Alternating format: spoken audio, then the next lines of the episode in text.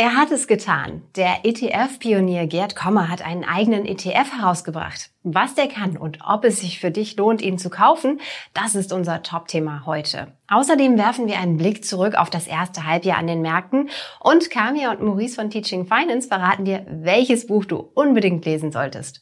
Ich bin Susanne und herzlich willkommen zu einer neuen Folge von Trust ETF Insights mit dem Marktupdate zum Juni.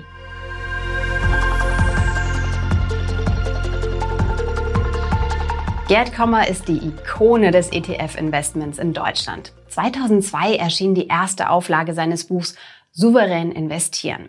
Damals war passives Investment noch eine winzige Nische. Inzwischen ist das Buch ein Bestseller. Viele vertrauen auf seine langjährige Erfahrung. Aber bisher mussten Komma-Fans ein Portfolio nach seinem Ansatz noch selbst zusammenstellen. Nun hat er einen eigenen ETF herausgebracht. Was steckt drin im Komma-ETF? Welche Strategie verfolgt er und für wen lohnt er sich? Wir haben ihn uns genauer angeschaut. Es ist ein reiner Aktien-ETF, der auf eine sogenannte Multifaktor-Strategie setzt.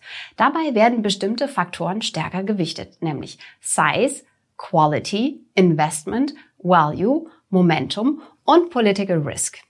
Auf lange Sicht soll das mehr Rendite bringen als ein klassischer Welt-ETF. Wenn du tiefer in das Thema Multifaktor-Strategie einsteigen willst, dann liest dir unseren Artikel dazu durch. Für den Get Comma ETF heißt das zum Beispiel, anders als zum Beispiel ein ETF auf den MSCI World, investiert er auch in Schwellenländer und berücksichtigt kleine Unternehmen, sogenannte Small Caps. Insgesamt ist er sehr breit gestreut und enthält rund 5000 Titel. Davon machen die Top 10 Unternehmen weniger als 10 Prozent aus. Das ist vergleichsweise wenig. Der Grund?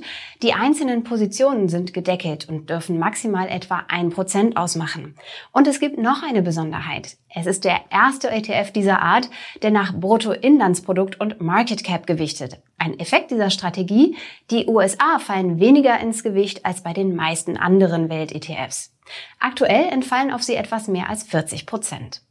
Zusammengefasst heißt das, der Komma-ETF ist sehr breit diversifiziert und weist wenige Klumpenrisiken auf. Schließlich noch ein interessantes Detail für alle, denen nachhaltige Investments wichtig sind. Der ETF ist ESG-screened, das heißt, er richtet sich nach bestimmten Nachhaltigkeitskriterien und schließt zum Beispiel Kohlehersteller aus. Für einen Welt-ETF ist er mit 0,5% Gesamtkostenquote allerdings relativ teuer. Noch ein paar Key Facts. Der zugrunde liegende Index wird von Selective angeboten, der ETF selbst von LNG. Es gibt ihn sowohl in einer ausschüttenden als auch einer thesaurierenden Variante. Normalerweise raten wir ja dazu, in ETFs zu investieren, die ein bis drei Jahre alt sind und rund 100 Millionen Euro Fondsvermögen angesammelt haben. Das sorgt für Sicherheit, denn es ist ein Indiz dafür, dass der Fonds rentabel ist und nicht plötzlich geschlossen wird. Beides ist bei dem Komma-ETF natürlich nicht der Fall. Multifaktor-Investment ist zwar keine ganz kleine Nische, aber auch nicht so weit verbreitet wie der klassische Weltportfolio-Ansatz. Es könnte also möglicherweise schwierig werden, genug Anleger zu finden, die ihr Geld in diesen ETF stecken. Andererseits gibt Gerd Kommers Bekanntheit dem ETF zumindest in Deutschland sicherlich einen Boost. Und dass er relativ teuer ist, kann auch ein Vorteil sein. Dadurch erreicht er möglicherweise schneller die Schwelle der Rentabilität. Was ist unser Fazit? Wer einen Multifaktor-Ansatz verfolgt, für den ist der Komma-ETF eine relativ simple All-in-One-Lösung. Dass er noch dazu nach BIP gewichtet, macht ihn am Markt einzigartig. Das ist besonders interessant, wenn dir der US-Anteil in typischen Welt-ETFs zu groß ist. Ich bin auf jeden Fall gespannt, wie er sich schlägt. Um das herauszufinden, erstelle ich mit unserem Portfolio-Tool ein fiktives Portfolio mit dem Komma-ETF. Und dann schauen wir mal, wie er sich entwickelt. Ich halte dich auf dem Laufenden. Was denkst du über den Komma-ETF? Ist das was für dich? Schreib's uns in die Kommentare. Damit ist der Wirbel in der ETF-Welt aber nicht vorbei. Bei den FTSE-ETFs gibt es einen neuen Player. Bisher hatte Vanguard das Monopol für All-World-ETFs auf diesen Index. Das ist nun vorbei. Invesco hat einen eigenen FTSE All-World ETF gelauncht. Das kam ziemlich unerwartet, ist aber natürlich sehr spannend, denn damit gibt es erstmals eine Konkurrenzsituation bei ETFs auf diesen Index. Und tatsächlich bietet Invesco seine Variante billiger an. Er kostet 0,15 Prozent pro Jahr. Der All World von Vanguard liegt hingegen bei 0,22 Prozent. Was heißt das für dich? Wenn du bereits Welt-ETFs im Depot hast, die auf MSCI-Indizes basieren, dann hilft dir dieser ETF eher nicht bei der Diversifikation. Denn in beiden Fällen investierst du zumindest teilweise in die gleichen Unternehmen. Deshalb ist es normalerweise sinnvoller, bei einer Indexfamilie zu bleiben. Du hast die FTSE-ETFs von Vanguard im Depot und möchtest umschichten? Das solltest du sorgfältig durchrechnen. Jeder Kauf und Verkauf kostet Gebühren. Bleibt beim Verkauf ein Gewinn über, musst du den außerdem versteuern. Also, obwohl der Invesco ETF günstiger ist, kann der Umstieg für dich ein Minusgeschäft sein. Möglicherweise zieht Vanguard ja auch bald nach und senkt die TER, um konkurrenzfähig zu bleiben. Abwarten kann sich also lohnen.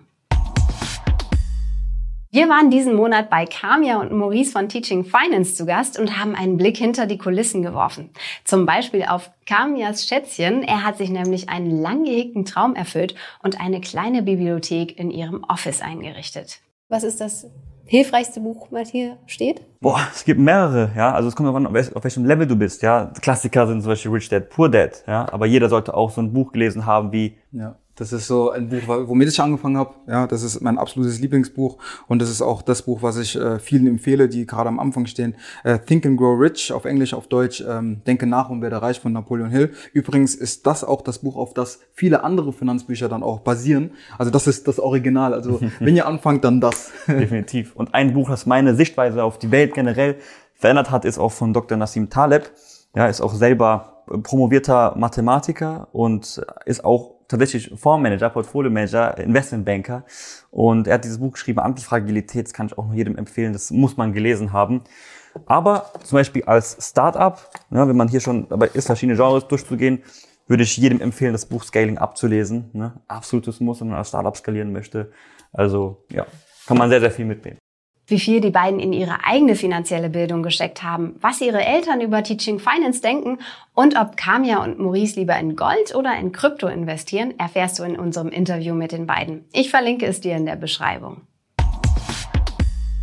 Unsere Zahl des Monats ist 4. Bei 4% liegt aktuell der Leitzins im Euroraum. Das ist der höchste Wert seit 15 Jahren. Und Christine Lagarde, Präsidentin der Europäischen Zentralbank, hat weitere Erhöhungen nicht ausgeschlossen. Mit diesem Kurs ist die EZB nicht allein. Auch Großbritannien, Norwegen und die Türkei zum Beispiel haben in letzter Zeit die Leitzinsen weiter angehoben. Das Ziel, die immer noch hartnäckige Inflation zu bekämpfen. Nur die US-Notenbank Fed hat den Zinssatz im Juni unverändert gelassen, nach zehn Erhöhungen in Folge. Nun beobachtet sie erstmal, wie sich die bisherigen Maßnahmen auswirken. Zwar liegt die Inflation auch in den USA immer noch über der Zielmarke von zwei Prozent, aber sie hat sich immerhin abgeschwächt. Bei den Aktienmärkten kommen hohe Zinsen normalerweise nicht gut an. Tatsächlich sind die Kurse vielerorts seit Mitte Juni nach unten gegangen. Aber schauen wir uns die Entwicklung mal genauer an. Die ersten sechs Monate des Jahres sind ja jetzt um. Zeit für ein Recap. Werfen wir mal einen Blick auf unsere Karte. Europa und Nordamerika sind ziemlich grün. Das heißt, diese Regionen haben sich in den vergangenen sechs Monaten sehr gut entwickelt. Ziemlich gut ist die Lage auch in Brasilien und Japan zum Beispiel. Unsere Top 5 werden aber von europäischen Ländern dominiert. Spanien, Italien, Polen und ganz vorn Griechenland.